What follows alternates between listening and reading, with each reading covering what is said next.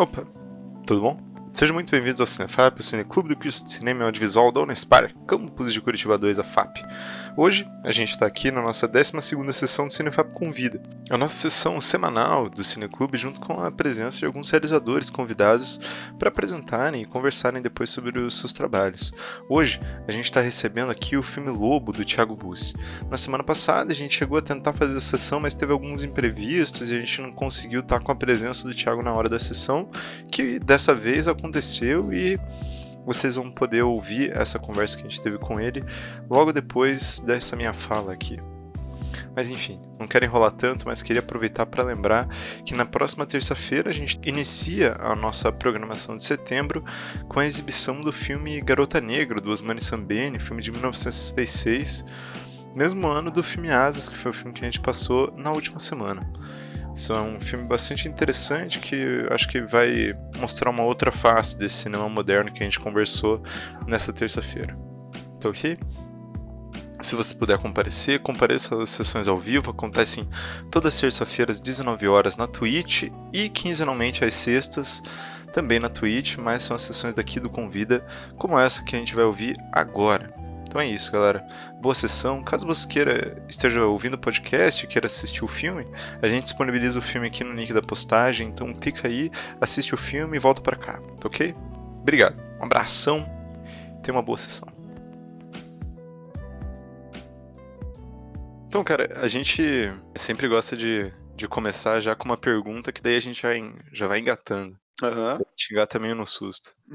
Mas é, semana passada a gente tinha conversado algumas coisas e eu acho que a gente pode começar um pouco a partir delas. Uhum. Acho que principalmente de uma coisa que a gente pensava e eu acho que é legal a gente conversar um pouco, que é a relação que você constrói com o personagem, né, que você constrói com o lobo, principalmente em, em como filmar ele, né? Uhum. Porque acho que o filme tá o tempo todo muito inquieto, assim, assim como ele, né? Que é uma pessoa super Isso. histriônica, assim, e você parece estar sempre a câmera na mão ali, sempre quase tremendo em alguns momentos, assim. Eu acho que seria legal você começar falando um pouco disso e se apresentando aí. Beleza. Pô, um prazerzão estar aí com o pessoal. Obrigado pelo convite.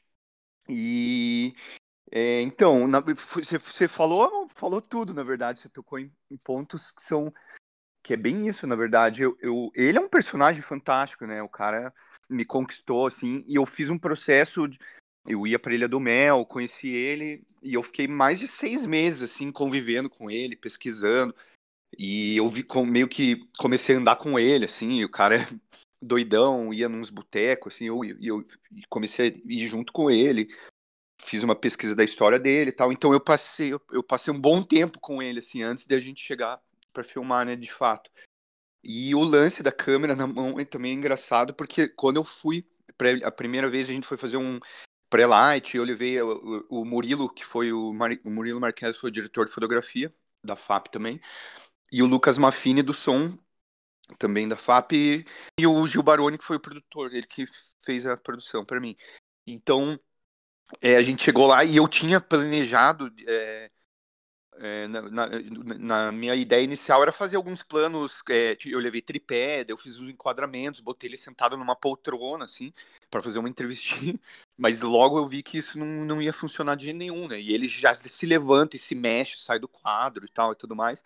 Foi aí que eu assumi a câmera na mão, que foi uma escolha, pô, foi bem melhor daí, na verdade, né? Então, tipo, coisas que eu logo descartei já nessa, nessa primeira é, ida para lá, né, de, de pré-produção. E, e, e- então, inclusive, um, um outro lance que, em relação à nossa à escolha da- do enquadramento, enfim, da, da pegada do filme, foi ele deu muitos toques também, inclusive aque- aquele plano que o quadro vira, assim, né, que quando você vê que ele tá, fil- que ele tá pintando o mar, foi ele que deu a ideia, né? É, aquilo lá, ele, ele falou, não, queria, quero fazer assim, assim. E o Murilo, o diretor de fotografia, falou: pô, mas isso é impossível de fazer, não tem como fazer isso, não sei o quê. E, e inclusive porque o tripé ele não vira, né, certinho na, na, na- retinho pra ficar ali. Mas aí a gente fez uns aquela coisa ali, fizemos uns enjambre ali e, e deu certo, né? E mas foi legal que foi um lance que ele que sugeriu, assim. Uhum. E ele tem uma relação muito boa com a câmera, né? Ele, ele inclusive E ele se relaciona muito bem com a câmera, né? Ele é, ele é um cara. Pô, na verdade, ele foi ator já, ele, ele atuou em vários. Enfim, em produções grandes lá em Lisboa, né? Que ele vem de Portugal. Então ele, ele, se, é, ele facilitou meu trabalho absurdamente, né? Porque ele tem ali um. Pô, é, é, é, ele tem um contato ali com a câmera, é maravilhoso, né? Então ele me ajudou demais nisso também. É, é uma coisa que a gente ficava meio em dúvida, assim, que a gente não, a gente não conhece a história do Lobo, né? Então. Pois é. Como que você conheceu ele, assim? Como você chegou nele? Então, é, isso foi uma coisa. Eu tive, a gente fez acho que uns 13 cortes até. E o Antônio e o Ali Muritiba lá da Gráfica, ele, eles. É, a gente. Nossa, a gente via junto o filme e eles. Bem, enfim, a gente. É, é, era uma tortura, assim, porque eu queria, eu tinha muita imagem de arquivo, eu tinha fotos dele e pô, só que daí a gente resolveu tirar tudo isso, né? Então, tipo, não mostrar esse passado dele. Mas ele, pô, ele é um cara, a mãe dele é, é Isabel Santa Rosa, foi uma das bailarinas mais famosas de Portugal, assim, ela, é pô, era uma famosíssima, assim, linda. E o pai dele é o Carlos Trincheiras, foi ele foi diretor aqui do Teatro Guaíra, é, ele foi cenógrafo do Grande Circo Místico, do Chico Buarque e tal do Lobo. Então, ele vem de uma família, assim. E, e eu conheci ele na Ilha do Mel, assim. Tipo, eu sempre ia pra Ilha do Mel, eu vou pra lá desde criança. E só que todo mundo meio que falava do cara, assim, meio pejorativamente, sabe? Ah, o lobo, o doidão da ilha, assim, e uma galera dando risada, aquelas coisas, sabe? E o cara era meio uma figura mítica lá da Ilha do Mel, né? Aqueles, aquelas figuras folclóricas, assim. E um dia eu tava, eu tava num, numa pousada ali num barzinho e tomando uma cerveja, e eu vi ele numa mesa do lado, sozinho, tomando uma cerveja, assim.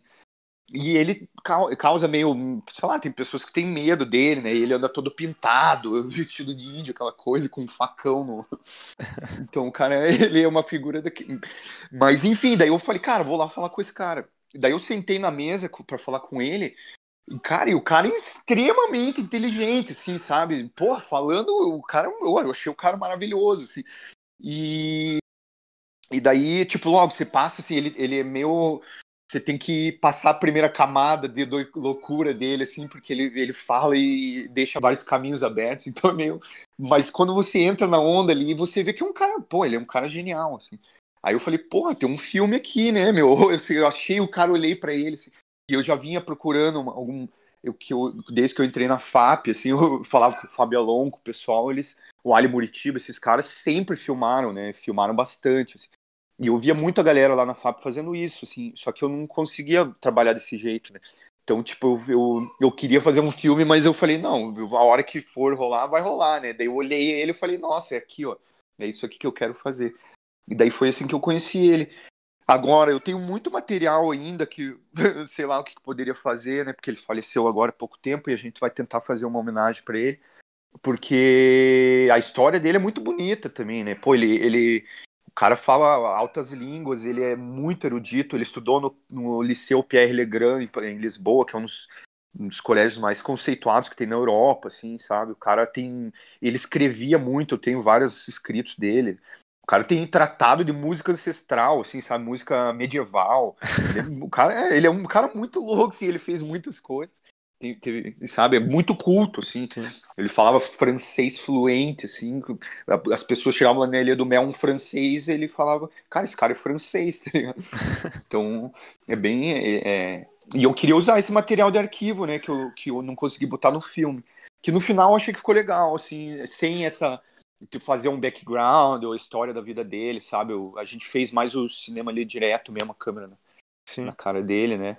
Mas teve, foram vários cortes para chegar nessa. Foi, foi triste. E para chegar ainda em 23 ainda, pô, foi. Deu, deu trabalho. Não, massa, eu acho que, enfim.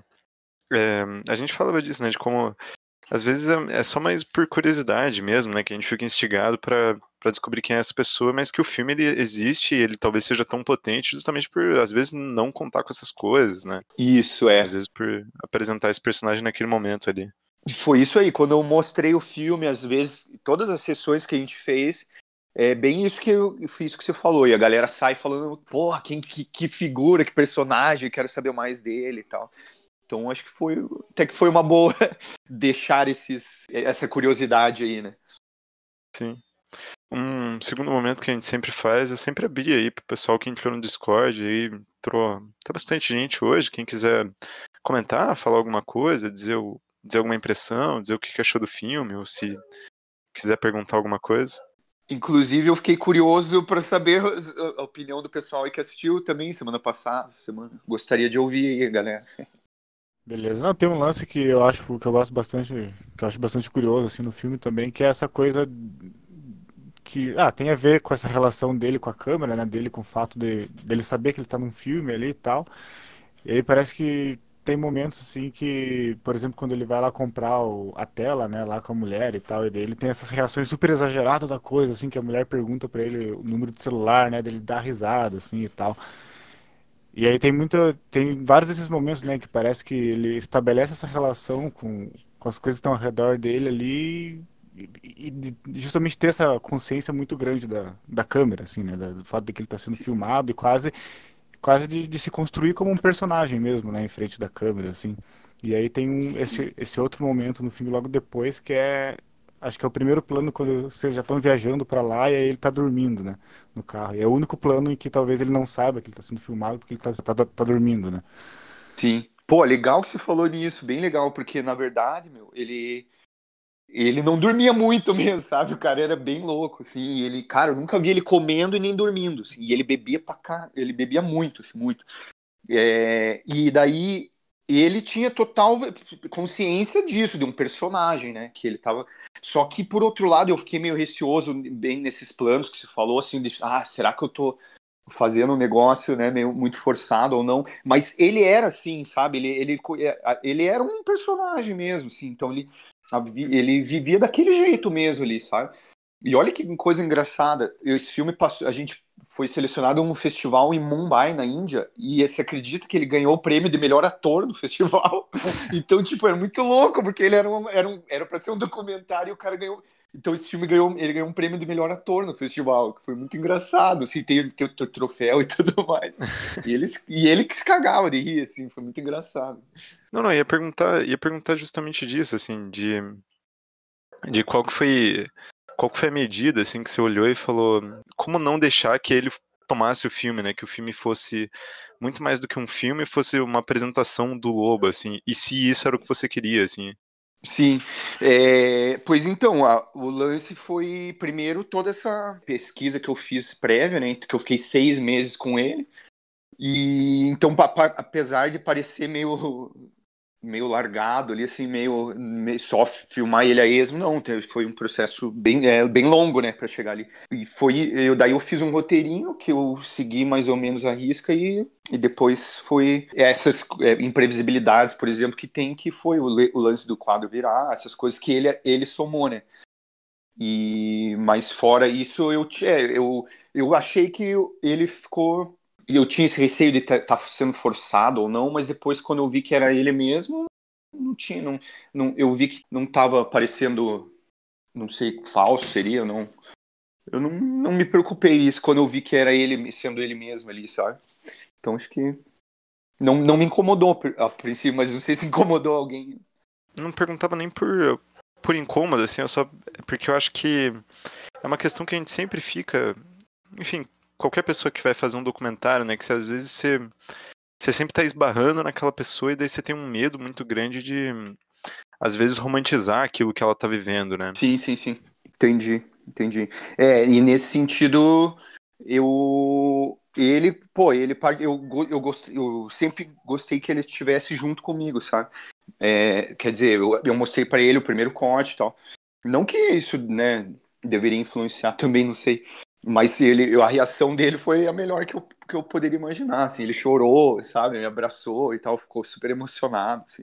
Mas eu tinha também, ele mesmo não tinha, ele não se preocupava, assim, ah, parecia um, um cara meio estriônico demais, ou meio palhaço, assim, sabe.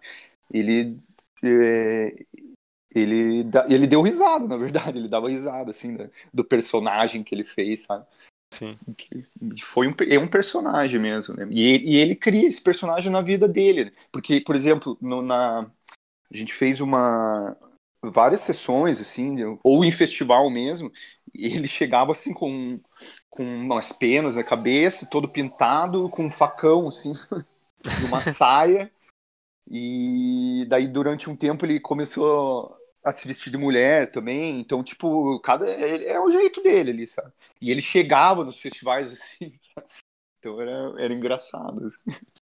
É, eu queria que você comentasse também sobre essa cena no começo, né, que é dentro do carro, que ele fala, que ele começa a falar um pouco ali sobre essa visão de mundo dele, né, dele não, não essa coisa dele não sabe contar o tempo, né, ele não vive de acordo com essa com a contagem Sim. do tempo, assim. E, enfim, né, da onde como que surgiu essa essa escolha de colocar a cena no, no início do filme? Assim. É, eu, eu achei que já seria assim a mensagem dele por ali a gente já é, né, já daria um rumo para que o que eu queria que o filme tomasse, assim. E foi exatamente foi isso que aconteceu. Eu tive sorte também, eu acho, porque ele não, ele não sabe direito, ele não sabia direito a idade dele, ele não contava o tempo, não tinha relógio, não tinha nada, não tinha celular. Então, pra gente, por exemplo, eu marcava para ele assim, ó, Lobo, daqui é, dia, daqui três semanas, dia 20, tanto dele. Ixi, pô, como é que eu ia marcar com o cara, combinar assim, sabe? fazer o cara estar tá lá no lugar pra gente, enfim, foi, eu tive sorte, assim, porque ele sempre aparecia, sabe? Mas eu, daí eu, ele falava assim, ó, não me fale dia tal e tal, que eu não vou saber, né? Daí eu tinha que falar assim, pô, hoje é, ó, hoje é quinta, então da manhã, não depois da manhã e tal, sabe? Eu tinha que falar assim para ele. E daí ele tava na praça tal, assim, daí eu, ele tava lá. Se ele não tivesse, imagine, ia ser foda, né? Eu com a equipe lá, o que, que eu ia fazer? E eu lembro que uma vez eu trouxe ele da Ilha do Mel pra gente fazer as diárias aqui em Curitiba. E eu botei ele num hotelzinho ali no centro, ali perto do Passo da ali do Passo ali. E, cara, tipo, umas quatro da manhã, assim, o cara me liga de um orelhão a cobrar. E ele foi expulso do hotel lá, fez uma, alguma merda lá, e, e tava falando alto, não sei. Aí o cara foi pra praça, ficou no meio da praça lá. Deu, isso era umas quatro da manhã, ele me ligou a cobrar, assim, deu, porra, meu, você não me espere aí pelo menos até umas sete da manhã que eu passo aí e te pego, né? Daí eu passei, peguei ele lá, a gente rodou, e daí eu fomos pra Ilha do Mel. Então, e, e você via que eu, eu via que ele não se adaptava também muito bem na cidade aqui, acho, sei lá. Que da, lá na Ilha do Mel. E é legal isso que tem isso quando ele chega ali no Trapiche, não sei se vocês lembram, ele chega, ele dá uma aliviada, assim, ele fala, ah, finalmente, agora estou em casa. Então, tipo, lá ele realmente se sentia muito mais confortável, assim, sabe? Ele não, não estava se adaptando muito, muito, mais, muito bem aqui na cidade. Assim. Bom, mas queria. É, não, queria perguntar justamente sobre essa, essa relação dele com a ilha, assim. Dele e de vocês com a ilha, né? Você falou que vocês foram lá fazer um prelite e tal, e a ilha, ela tem um papel meio que. É bastante importante dentro do filme, né? Seja na relação dele com a ilha ou de como ela abre o filme e ela fecha o filme, né? Também. Sim, sim. A ilha é fundamental, né? Fundamental. Eu, pô, de, é, eu sempre, sempre um sonho, assim, de, de, filmar lá. E quando surgiu a oportunidade do personagem, da figura, com esse com o cenário da ilha, pô, casou perfeito, né?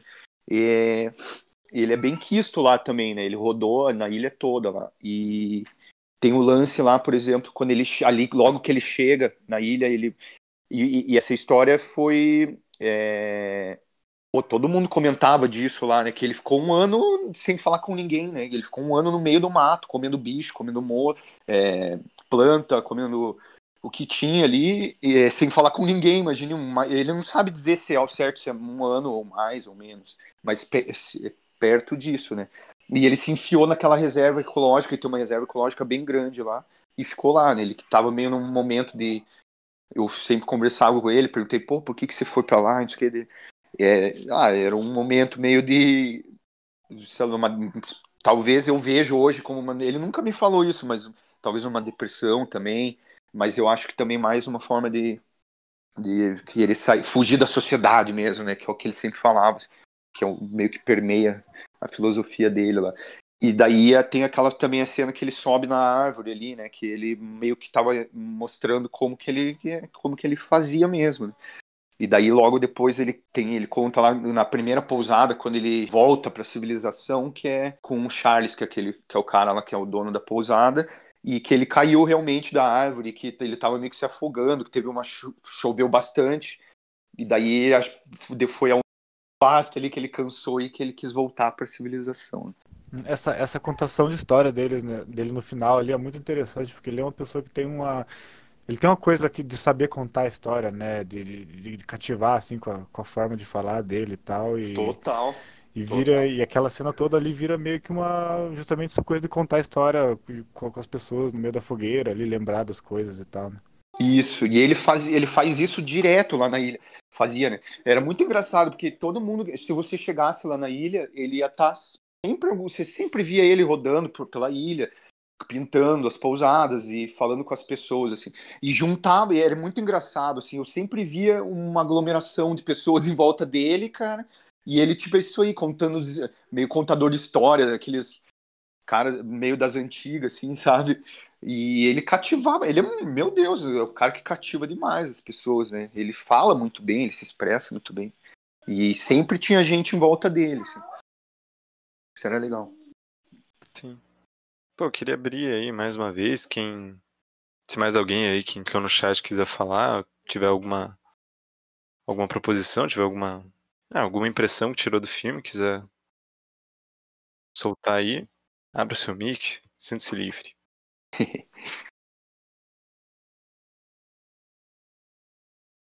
Bom, caso não, tem, acho que talvez seja um dos grandes momentos assim do filme que é é isso mesmo que você já falou, já citou, né, esse momento em que a câmera vira, mas esses momentos que estão antes dele estão nessa sequência final, né, que é como como representar essa ideia de, de trabalho artístico mesmo, né? Que acho que tem sido uma grande questão para muita gente, assim, muitos filmes, e, e, vocês encontram aqui uma forma muito particular de, de representar esse trabalho dele, né? E, e, eu falo trabalho porque eu acho que, que a coisa ali no final também toma um pouco um pouco esse ar de, de trabalho, né, de ofício, assim, como se eles como se ele tivesse ali trabalhando mesmo e, e a coisa não fosse só um fluxo mental, mas também fruto de muito suor e de muita coisa, né? De um processo muito também muito cuspido, muito, enfim, carnal assim, né? Sim, então esse também eu, é, eu, eu, acompanhando ele aqui no, durante todo esse tempo da pré-produção, é, ele obviamente também não era só aquele, ele não, não, aquela técnica dele, vamos dizer assim, ele, ele é um cara que experimenta muito, ele, ele é muito talentoso também com esculturas e outras formas, de, ele não é só pintor, assim como ele escreve bem, ele como ele foi músico. Ele teve uma, inclusive isso é legal, quando ele teve uma banda punk, assim, que era uma banda clássica, é, Máquina Zero, se não me engano o nome. E eu tava falando com o pessoal das antigas do punk, assim, os caras, nossa, porra, conheço. E eles chamavam ele de Trinchas, ele era o cantor dessa banda de punk, assim. Então, cara, você vai descobrindo umas coisas do cara, assim. E é, bo é bom o som, não tem muita coisa. Eu consegui achar algumas coisas, assim, e é bom o som. E ele cantava muito bem. Tanto que no final do filme, lá, não sei se é, nos créditos, é ele cantando, né? No final uhum. lá. E eu, eu cheguei a gravar duas músicas dele e a gente estava com um projeto ainda, eu queria lançar. Porque depois que eu, eu, eu, criei um laço com ele, né? E a gente ficou meio que amigo, assim. Daí eu continuei vendo ele direto depois do filme. E daí eu tava pensando em dar uma força para ele também. E ele tava com um projeto de uma banda, né? Ele tava tentando dar um, uma forma de ajudar ele para gravar umas músicas. Então, infelizmente, não deu tempo. Mas, enfim, eu tava falando daí da, da arte dele, né? E, Daí ele, então, e daí ele, ele trabalha com várias formas de arte. Eu acho que a pintura realmente deve ser. Ele tem o canal dele no Flickr, né? Putz, eu não lembro agora. Mas enfim, depois eu posso jogar aqui o, o link, que tem as obras dele do período que ele morou na, do período da Europa, ele fez várias vernissagens na Europa, assim, sabe? O cara ganhou uma grana, vendia quadro por, sei lá, 5 mil euros, um negócio assim. Ele teve muito dinheiro, a família dele era uma família muito rica. E ele, sei lá, teve, acho que um advogado dele lá na Europa, depois que os pais faleceram, que roubou, roubou ele, e ele também não, não ligava para dinheiro. E daí ele, ele começou a morar na rua lá na Europa, assim, sabe? Uhum. Daí que ele veio pro Brasil. Mas então, daí tem muitas muitos quadros, pô, uns quadros maravilhosos, assim, o cara. Só que era, uma, era um período que já era uma, era uma estética diferente, uma escola diferente dele. E ele foi foi mudando, assim. Ele muda muito, né? Que dá pra perceber. E, e assim, ele nunca. Se você pedisse um quadro para ele lá, ele fazia, tá ligado? Ele, ele nem ia te cobrar nada. Assim. Ultimamente ele tava vivendo na ilha assim, ele ia lá, pintava, um, pintava uma parede de uma pousada e os caras deixavam ele morando lá, sabe? Davam comida para ele, ele pintava alguma coisa, foi, ia vivendo disso, assim. Ele, que para ele o dinheiro era, era o de menos. Né? Mas aí, hoje eu consigo ver eu fiquei com esses, o quadro. Tem um quadro que eu acho que é o mais legal, que eu não sei se vocês viram, que é o cartaz do filme, que é um vermelho, assim, ele segurando uma espada, assim. Eu, esse foi ele que fez também. Eu tenho o quadro aqui em casa. O quadro da rede lá que ele pinta, né, que é o do, na cena final, eu te, tá comigo também, né? E aqueles três quadros lá que ele, que ele faz no meio ali, que ele joga cerveja e tal, aquele foi perdido porque ele deixou, ficou com ele e eu queria depois pegar, mas ele é, era dele, né? É, e aí ele ele deixou na deixou lá assim em cima daquela mesa e daí choveu e estragou todo o quadro. Puta. Aquele lá a gente não aquele a gente perdeu. Mas aí ele tem ele tem daí ele tem muita obra lá na ilha que eu, a gente até chegou a fazer um tentar fazer uma catalogar assim e fizemos um mapinha assim daí de um roteiro tem um roteirinho se o cara quiser chegar na ilha e visitar meio que as obras dele, assim, você consegue fazer esse roteirinho pela ilha, assim, que achei uma parada legal que a gente fez para ele. Assim.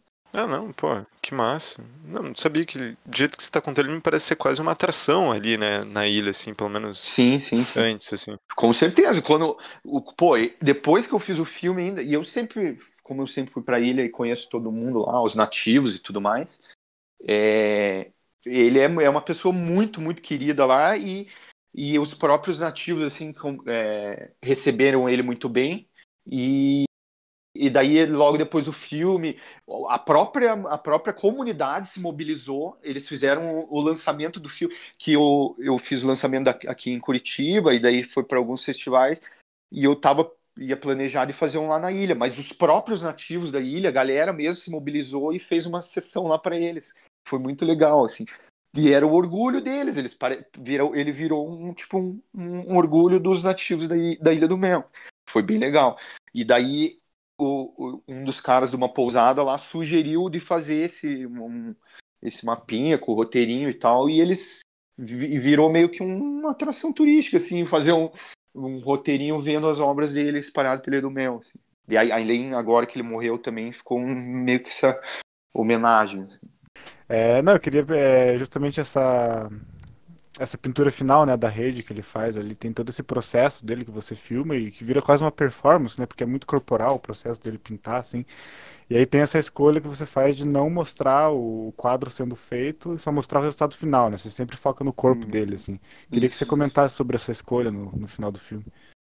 Então, eu achei é, eu acho que o, é, era o mais importante ali, né? Na verdade, é isso, é, é mostrar esse o processo dele. Aí, pô, você vê ali aquela expressão dele, assim, e ele está sentindo dor realmente ali quando ele tá. Ali não é uma performance, porque ele tava com um problema já na perna, no corpo, todo. ele já tava bem ferrado, na verdade, porque ele teve vários tipos de problemas, porque ele também bebia muito, usava muita droga, então tipo, teve problema circulatório, teve um monte de coisa. E, e ele sofria, você via que ele estava sofrendo ali para fazer o quadro, né? Então, pô, eu achei é, muito mais importante focar nessa parte do, da, da, da, performance dele mesmo, né? E da, da coisa física ali, da dor dele para fazer o quadro. E daí, e, e obviamente, daí eu, eu, revelei no final que era o, ele, ele tinha acabado de falar daquela rede da parada ali quando ele vê, né? E daí eu, é, eu mostro a rede. E, e, e, e, também tem um lance que ele. Você fica, realmente fica curioso para ver o que tá no quadro, né? Também. Mas enfim, acho que é isso.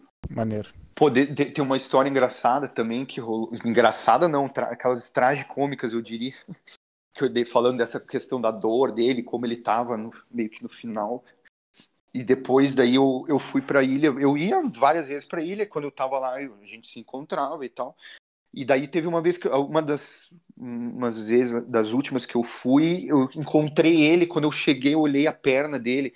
Cara, tipo, tava uma couve-flor assim, gigante, inchada e cheia de picada assim, e tava uma coisa horrorosa assim. Eu falei: "Meu Deus, Lobo, o que aconteceu dele?" Ah, levei umas picadas de aranha, assim, cara. Falando assim, sabe? Como se fosse uma coisa normal. Cara, daí ele, ele disse que tava dormindo no meio do mato, assim, no meio do mato. Cara, eu falei, meu, você tá louco? E ele tava gemendo de dor, assim, ele, eu falei, cara, vamos lá agora no médico. Eu peguei ele, falei, vou levar ele lá no posto de saúde. E ele, não, não, não vou de jeito nenhum. Ele era avesso total aí no médico. Ele não quis ir. Eu briguei com ele, chegamos a brigar, assim, e ele não quis ir no médico. Deu beleza, né? Eu voltei para Curitiba. Daí não deu, não deu, sei lá, não deu outra, né? No outro dia me ligaram, a filha dele, que ele tem uma filha que mora aqui em Curitiba. Ó, oh, o lobo tá desmaiou no meio da trilha lá, pegaram uma cara, tiveram que levar ele correndo pro hospital, daí fui para fui lá ver ele. Ele foi, ele foi para Paranaguá, cara, eu cheguei lá, o médico disse que ele tinha sete picadas de aranha na perna. E que se ele, se ele e que se ele não chegasse, sei lá, algum ele, ele tava quase amputando a perna dele, cara. E o cara ficou uma semana com as sete tipo, o cara é desse nível de doideira, pra vocês terem uma ideia. E ele, ah, não, levou sete por de aranha e tava lá, ficou uma semana na ilha. E foi muito louco. Esse é o, esse é o nosso personagem.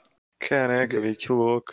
Louco. Não, mas já que você, já que você falou dessa convivência com ele, acho que é uma coisa que a gente sempre a gente sempre pergunta, eu acho que é, às vezes é legal saber. Você falou um pouco disso antes, mas eu acho que seria legal você falar um pouco do contexto, assim, de onde é que você estava tanto no curso como na vida, assim mesmo. O que que você estava fazendo na época e como que você como que foi operacionalizar tudo aí para ah, partir pro filme? Então, eu sempre eu trabalhei muito, muito, sempre fiz produção, na verdade, né? Então eu trabalho desde sempre com com o Ali Muritiba ali, com o Antônio, eu fiz os primeiros filmes do Ali, daí eu, eu dei sorte também que eu peguei uma época boa da FAP, né? Sim. Eu tava com o Hernani, professor, porra, imagine, eu fiz, cara, eu fiz, eu, inclusive eu repeti de ano para fazer o Hernani, eu fiz História de Cinema 1 e 2 com o Hernani, e eu fiz 1 e 2 de novo, porque as aulas dele eram maravilhosas, né? E tinha, e nasci, pô, teve Escorel e tal, e como eu curti documentário, comecei a estudar bastante documentário, é, mas enfim, daí eu estava trabalhando com produção, que para mim me deu uma base maravilhosa, né, de set e tudo mais. Daí eu trabalhei na, eu, daí eu comecei a fazer estágio, daí eu trabalhei com o Gil Baroni lá na WG7 e tal, tanto que ele foi o produtor do filme também. E enfim, eu tava vendo muito né, Frederick Wiseman, não sei o que, não sei se vocês estão ligados. Eu gostava muito da pegada, eu acho ele um dos maiores documentaristas do mundo. É, o Eduardo Coutinho, óbvio, né? Inspiração maior também. É, daí eu tava meio que nessa pegada, assim, né? Eu, do, do documentário. E daí eu, eu fiz as, quando eu comecei a fazer as pesquisas e tudo mais, eu, eu gosto muito do o Tite Cut Follies, que é do que é o clássico do Frederick Wiseman, não sei se já viram que é um, que é, que é passado no, é, no, no, num hospital psiquiátrico, né? É, uma, é, bem pesado, assim, é um filme. Pô, eu acho que pra época, assim, foi chocante, assim. Eu queria meio que me inspirar pela. Eu queria pegar essa abordagem, assim, dele, a, que, que é uma coisa que o Frederick Wiseman faz da câmera. É, né, a, que foi a, a pegada que eu tentei usar no Lobo também. E e do, do, não sei se tem a ver ou não, se eu consigo fazer um paralelo com o Eduardo Coutinho nesse sentido, mas eu acho que dá, assim, por, de tentar criar esse, um, um relacionamento de você extrair como um cara, o gênio dele extrai do, do personagem, né? Como ele consegue a confiança do, do da, da pessoa, né? Do personagem, enfim. É uma coisa que me inspira bastante, assim. É, até esse lance de, de personagem versus pessoa, né? De você, enfim, não separar a atuação do cara com a, com a personalidade dele mesmo. Né? Isso, sim. É, eu, por exemplo, isso aí, bem, bem, lembrado que você falou. É, eu, eu, se você vê, o, eu, pô, eu tenho um livro maravilhoso que é da Kozak Naif, do, do Eduardo Coutinho, que tem puta, vários artigos, várias entrevistas, tem tudo que ele falou também. E é por aí, ele, ele, ele fala exatamente isso, isso que você falou, né? De, dessa da, da partida ali que você tá ali, ligou e tá com, com a com a pessoa, o entrevistado e, e né, é, não de uma forma, acho, tão, talvez tão exagerada, assim, ou, ou, ou, que você vê claramente como é no Lobo, mas qualquer pessoa, assim, as pessoas mais qualquer pessoa ali que tá no, no sei lá, se pega lá o edifício Master lá, né, o cara cantando Frank Sinatra e tarará, né, também tá ali fazendo uma mistura do, do, do, do personagem com a, com a própria pessoa, né. Sim. Você falou dessa produção que vocês tiveram, e, e também você tinha falado que vocês fizeram um roteiro, né? Como que foi esse negócio de. Às vezes a gente se pega, né, fazendo um documentário, e daí você tem esse momento em que você precisa transformar aquela sua ideia ou aquele seu roteiro e chocar ele com, com o mundo, né? Então, você mesmo falou, né? Tinha planos fixos, tinha coisas que você tinha planejado, assim. Ah, o que, que você acha que foi mais importante nesse momento que você se encontrou com o Lobo e com o que ele pensava do mundo, assim? Uhum. É, então, é, é, quando eu falo em roteiro, né, para esse filme especificamente, e para documentário também, né?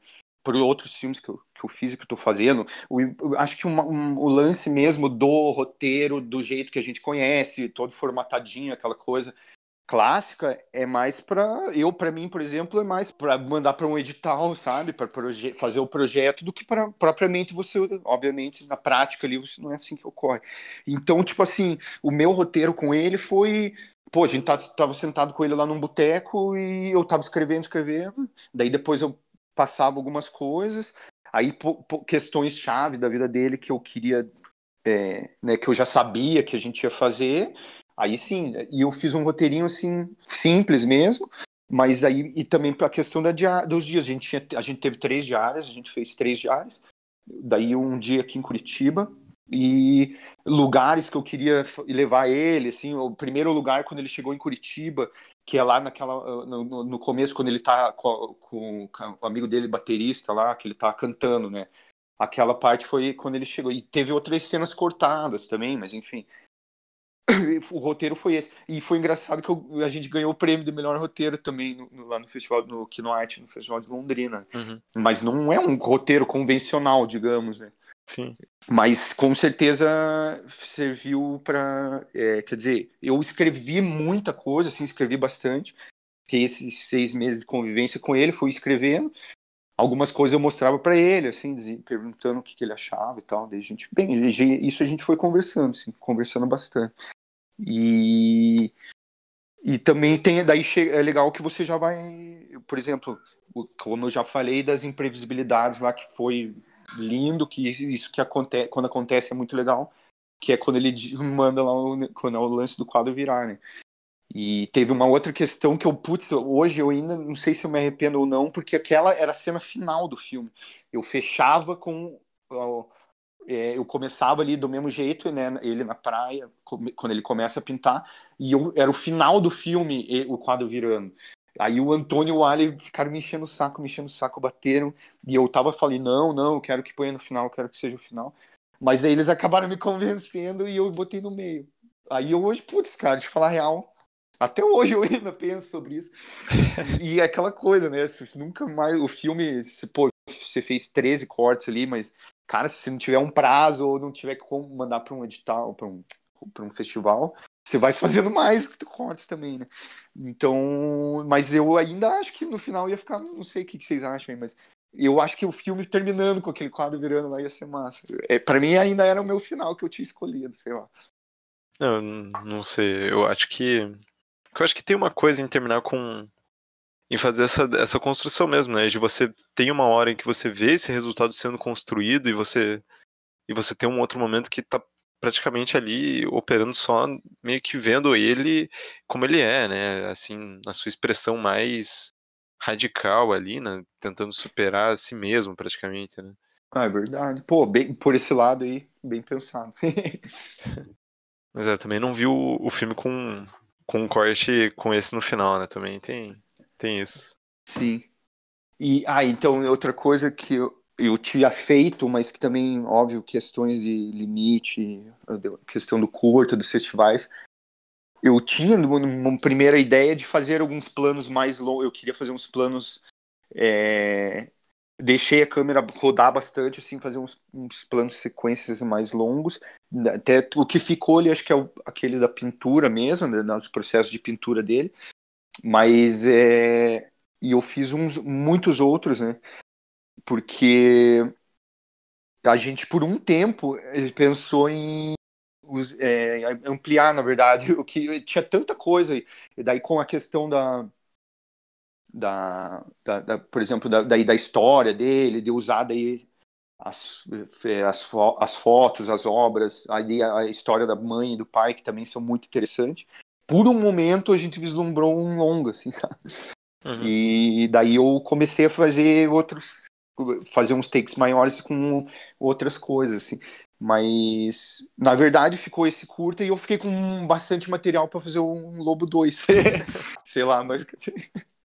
Porque agora, ainda mais que. E tem muita gente que tem me perguntado, né? Tem, que quer muito ver essas imagens. Pô, porque eu, eu, tenho um. Nossa, um HD lotado aqui ainda de coisas dele, né? De dar algum destino a isso, sei lá. é uma informação meio aleatória, assim, mas o, o Mocarzel mesmo, ele teve aí ano passado e ele começou a fazer uma coisa que ele também tava com essa mesma dúvida, né? De ele filmava muito, muito, muito. Eu acho que é o cara que mais filma que eu é, conheço. É, pois é. E daí ele decidiu que ia jogar a, todas as brutas no YouTube. E daí ele fez isso, ele pegou, abriu um canal lá, que acho que é Evaldo Mocarzel no YouTube, e tá subindo todas as brutas que ele fez, é, assim. Então, eu acho que ele falou isso até com. Foi ele no Passo da Liberdade, não foi? Eu tava lá vendo uma palestra dele com o Eduardo Bage. É. Sim, exatamente. Eu tava lá, eu tava lá, foi isso aí. É, o Mocarzel é uma figuraça, né? Foi meu professor também durante vários anos. Ele filma demais, né, meu? Ele filma muito. Mas ele. É, eu, achei, eu achei muito bacana isso, né? Só que, pô, aí, aí não quero nem me comparar ele, né? vou fazer um canal para subir o. Eu só tenho, tenho muito pouca coisa ainda. Sim. Mas em, em, falando nisso, é interessante também agora que saiu esse. O Paranaflix aí, né? Do Tomás, não sei se vocês ficaram uhum. sabendo, que eu achei bem bacana. E aí eu já, o Lobo vai entrar também pela Grafo, o Antônio, eles estão subindo os filmes aos poucos, né? Os filmes do William já estão lá, é bem bacana. Ah, que massa. Eu não sabia que eles estavam que também é uma estratégia interessante, né? Ir postando aos poucos por lá que para não, não ir uma enxurrada de coisa, né? É, pois é. E, tá, e acho que é até a questão de. Eu não sei quem que, quem que tá fazendo esse trampo aí, mas deve ser alguém lá da Grafla, um, né, algum funcionário lá, então eu não sei qual que é o trampo para subir, se é meio complicado ou não.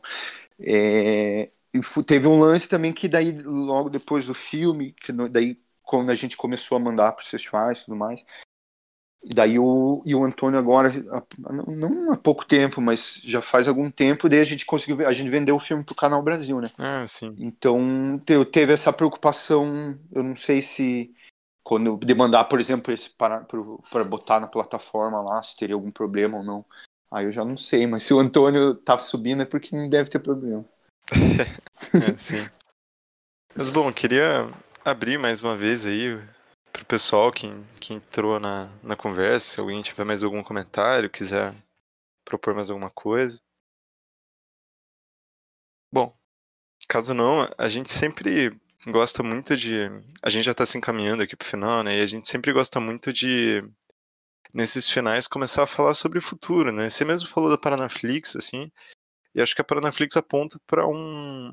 Também aponta para um futuro, né? E a gente gosta sempre de falar sobre isso porque enfim, estando nesse presente aqui tão.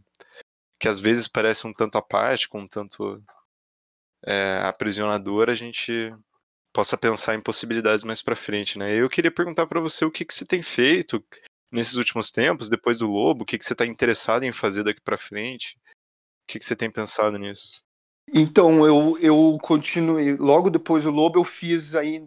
Eu demorei muito, na verdade. Eu sou daqueles que eu só faço quando realmente ali, ah, é uma parada que me pegou mesmo, assim.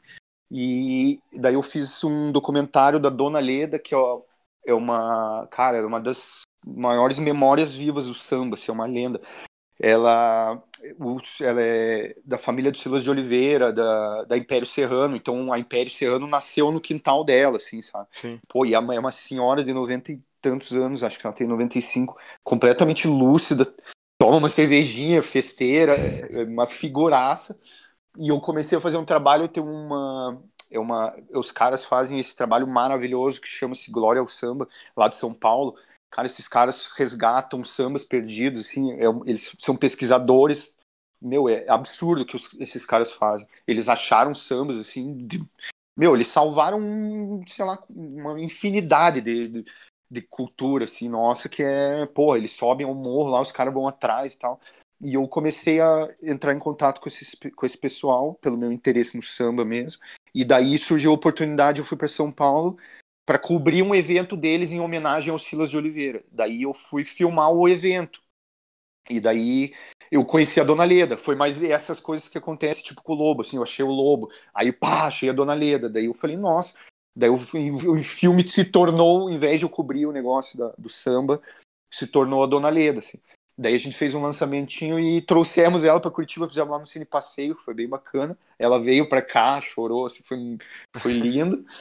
E daí o meu outro filme que eu esse era um longa já com um orçamento maior, mas que a gente agora há pouco tempo ficamos sem dinheiro para terminar e agora com a pandemia eu não sei como é que vai fazer, que é do Sicupira, que é o Barcimo Sicupira, é o jogador de futebol do Atlético, que paranaense, uhum. maior artilheiro da história do Atlético, e eu tava fazendo um filme sobre ele. E eu fui para o Rio de Janeiro, filmamos no Maracanã, filmamos é, com ele lá. Ele jogou no Botafogo do Garrincha, imagina. Então, pô, cara. E ele é uma figura também. É, eu gosto desses personagens, assim, sabe? Umas figuras e pessoas excêntricas. O cara é, é, boêmio também, e daí conhecia todo mundo, Jorge Ben, convivia na boemia lá do Rio e tal. Então, ele é uma pessoa bem, bem, bem legal, assim. E daí eu eu fui pro Rio com ele, e daí a gente voltou, e só que, pô, ele tá meio mal de saúde também, com pandemia, essas coisas, agora não tem como fazer nesse filme. Sim. É. E um lance que daí que o meu próximo agora é que esse é o, talvez o que o mais o, mais certo agora é um, um, documentário sobre o Hélio Turco, que é o maior ganhador de samba enredo da história. O cara é um senhorzinho também lá da Mangueira, com esse pessoal do Sama me botou em contato com ele e, é, e o cara é uma figura também, então a gente tá no processo de esse aí eu tô indo na pesquisa e, e, escrevendo também. Então eu tenho uhum. escrito. Aí agora no começo do ano eu fiz a, a série Caso Evandro ali com com Ali, né, na produção e eu, eu fiz uma outra série grande da Fox que foi filmada ali na Lapa, assim. Foram meus dois últimos trampos que me salvaram Porra, foi logo depois a gente conseguiu terminar o caso Evandro e daí já veio a pandemia. Né? Então eu consegui receber esse último, esse último trampo aí. Sim.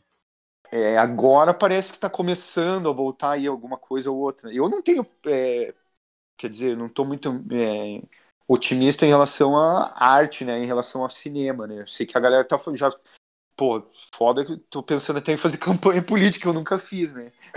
Sim. Mas, obviamente, não faria um Francisquini, um desses merda, mas, mas alguma campanha que seja razoável eu até faria, né? Porque, pô, eu tô, sei, sei lá quantos meses sem trabalhar. E, e daí tá rolando umas publicis aí agora, né? Mas o que eu, uma coisa que eu queria falar em relação a, a caminhos ou outras coisas, né?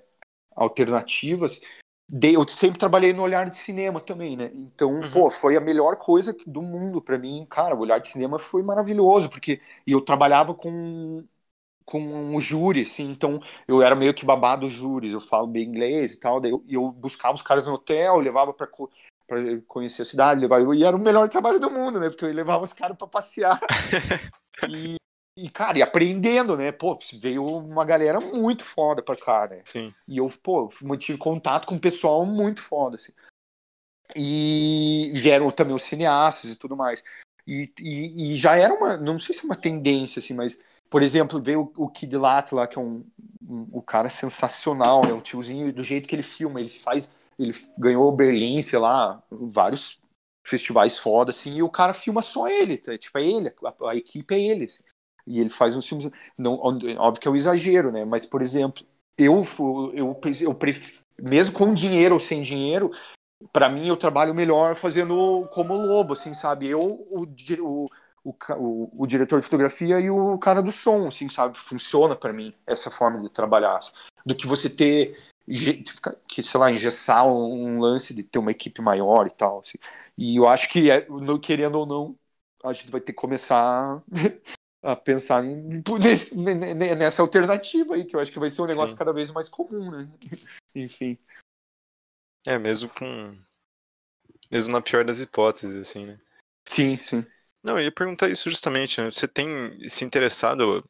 Você tem se interessado mais por fazer documentários e trabalhar com produção, assim, né? Você e o que, que você vislumbra de possibilidades disso para frente, assim, tipo, você acha que a gente vai conseguir enfim, os documentários eles vão continuar sendo feitos porque as câmeras estão aí, os personagens estão aí, o mundo tá aí, né? Sim. Mas como que você pensa que, que vai ser a, a vida trabalhando com produção mesmo, como você faz daqui para frente, assim? Sim, sim. Olha, essa pergunta aí complicada, hein? Mas, pô, é, é, por exemplo, o que dá para manter de não ser tão é, pessimista, né? Porque é difícil. Mas eu, pô, esses quantos meses aí que a gente tá isolado em casa, né, e tudo mais. Pô, tá rolando. Eu, eu não, nunca fui muito de sério, Netflix e tal. Agora eu tô meio que entrei nesse mundo aí de, de, de streaming, de Amazon, enfim, Netflix, essas coisas. E eu tô começando, tô vendo bastante coisa. Então eu tô vendo que tá, não vai, né? acho que vai ter, vai ter coisas, Sim. sempre tá pintando coisas novas. E eu vi coisas muito boas, assim, no Netflix. Eu tinha um preconceito, assim, um negócio meio babaca do, do Netflix, mas, pô, inclusive de tudo, né? Documentário, ficção, enfim, série. Então, pô, eu acho que é, vai rolar, vai rolar, sim. Sim. Não tô.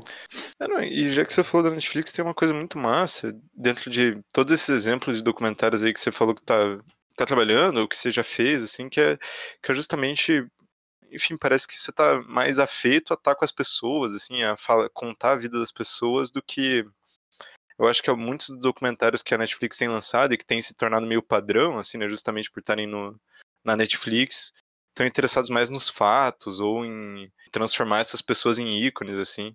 Uhum. Eu acho que é o caminho que o Lobo e acredito que os outros filmes também tentem ir para um outro lugar, né? Sim, sim. É, por aí também. Então, e, e, eu, eu pensei isso há pouco tempo também, né? De um lance de, de como eu é, acho que foi meio inconsciente, mas de eu sempre procurar o, o, ser humano, né? A pessoa, assim. Então, tipo, foi no caso do Lobo, daí foi no caso da Dona Leda, foi no caso do, do de, enfim, qualquer coisa, assim, sabe? De achar um. um é, eu foco no, no, no personagem, na figura. Né? Não é um, sei lá, aquele, como é que é o, o Ivens lá, que fez o, o, documentário da chuva, o documentário do vento, né, o cara, o cara fez o documentário de um, de um, sei lá, de um, de um prédio, né, umas coisas assim, então, o Coutinho faz um documentário de um prédio, por exemplo. Mas não foi, foi meio inconsciente, eu acho. Não, mas, enfim, acho que as coisas estão um pouco um pouco desenhadas nesse sentido, eu acho muito massa que seja, assim. Mesmo que seja inconsciente, mesmo que, que tentar domar isso não seja legal também, né? Se limitar só a isso. Sim, sim. Mas, pô, sim. enfim, acho muito, muito massa que tenha se desenhado um pouco isso. Queria abrir mais uma vez aí pro pessoal que entrou, quem quiser fazer algum comentário ou tiver alguma, alguma coisa que queira propor aí pra conversa, sinta-se livre aí para falar alguma coisa. Eu queria agradecer só pelo filme e pela conversa, foi bem legal. Pô, valeu, valeu, eu que agradeço. Ah, não, aproveitar aí que também agradecer, né? Agradecer você por ter topado o convite, por ter vindo aqui numa segunda vez, né? Muito, muito massa, é, obrigado cara. mesmo aí, cara. Pô, que isso. Então, isso aí que é, ó, uma outra, pensando agora numa. Quer dizer, isso não é uma alternativa porque o cineclubismo, enfim, toda essa essa coisa que vocês fazem, que o William faz bastante também, e tem uma galera aí, tem o Miguel Raoni que estava aí, né, que agora está na França. É, é, pô, isso é importantíssimo, né, e é muito bacana, eu, eu tô vendo, eu vi muita, né, tem, tem muitos cineclubes agora rolando, quer dizer, até antes da pandemia, né, em Curitiba, tinha uns que eu nem, nem tinha ouvido falar, inclusive, e isso é importante. E eu acho que vai manter, né? Também tem que manter, né? Eu espero que, que se mantenha. É, não, eu acho que de alguma forma essas, essas redes que a gente faz, né, que estão mais ligadas a estar tá exibindo os filmes junto com as pessoas, nesse esquema até meio subterrâneo e tal, eu acho que isso a gente tem que manter e tem que lutar para que esses espaços a gente não perca, né, nunca. Sim, com certeza. E Porque se a gente perdeu os cineclubes também, a gente perdeu tudo, tudo, Porra, tudo. Deus né? livre, aí fodeu. Mas eu me lembro, tem uma, aquela que, velha questão que, pô, é o debate, acho que mais, que mais rola. Eu lembro de um. Eu tava logo no começo da faculdade, tinha um cara que era o Setaro, se não me engano, né, um crítico baiano, que ele na época, assim, quando saiu 8 e meio, tá ligado? Cinema. Meu, o cara saiu de Salvador, assim, era um negócio que só tinha ter uma exibição em São Paulo e tal. Do cara viajou, passou dias no Sereno, ficou numa fila. E daí ele entra na sala de cinema e é aquela experiência religiosa, né? E, e mas, cara, é, é uma coisa que é muito louco que se você pensar, porque ele lembra, o cara tá com, sei lá, tava com 70 anos, ele lembrava de cada frame, assim, de cada momento. Ele teve uma experiência ali, cara, que você vê um 8,5. Aí quando eu lembro quando eu tava na aula, era não sei qual professor que, que eh, comentou que era para assistir 8,5, quem não tivesse assistido, tarará, que a aula do dia seguinte, da semana seguinte ia ser sobre 8,5. De repente eu olhei pro lado, assim, tinha um cara que tava do meu lado com um computador, assim, cara, eu acho que em 5 minutos ele baixou o 8,5 no torrent, só que o cara tava vendo o 8,5 na telinha do computador dele ali, tá ligado? Como que ele vai ter aquela experiência que o cara teve na sala de cinema, assim? Eu, nesse sentido, acho que eu ainda sou meio saudosista. e da película, né, e tal. Esse, essa coisa da comunhão do espaço, assim, né, da... Enfim, da comunhão da experiência, né? Em, da experiência uma experiência cinema clássico assim é, é algo que talvez esteja intensamente ligado ao cineclube, mas que a gente tem, acho que tentado pensar não em alternativas a isso, mas em, em coisas que a gente pode fazer além disso, né? Em como a gente pode tentar experienciar o cinema também sempre pensando nessa, nessa primeira experiência, que é a sala de cinema clássicas, essa experiência que você tem com a tela, mas também como pensar esse, esses outros lugares, né? Que a gente não tem como fugir também de alguma forma hoje, né? Sim, é, é verdade. Então vai ser mais ou menos por aí, pelo jeito que a gente tá fazendo agora, não é? Sim. Sei lá, você, o que poderia, o que vai rolar, assim. Porque é importante esse debate, essa coisa que a gente fazia saindo de uma sala de cinema, né? Assim, sentando num bar lá, que seja, mas daí a gente vai assistir ali um, sei lá, um, alguma coisa no Netflix e daí vai rolar esse o lance do Discord, que eu adorei, eu não conhecia o Discord, gostei. Mas, pô, que massa que você veio aí, cara. Obrigado mesmo. Queria agradecer também aí a todo mundo que, que chegou no chat hoje. Foi, foi bem legal aí, galera. Obrigado mesmo. Todo mundo aí que às vezes ainda tem gente que fica na, na sessão lá da Twitch até agora. Muito obrigado aí se você também tá por lá. E acho que ficamos por aqui, cara. Muito obrigado mesmo. Beleza. Eu que agradeço. Muito obrigado aí para todo mundo que tá aí acompanhando. Valeu mesmo. Muito obrigado. E é isso aí, galera. Tchau, tchau. Valeu, um abraço, Valeu, um abraço a todos.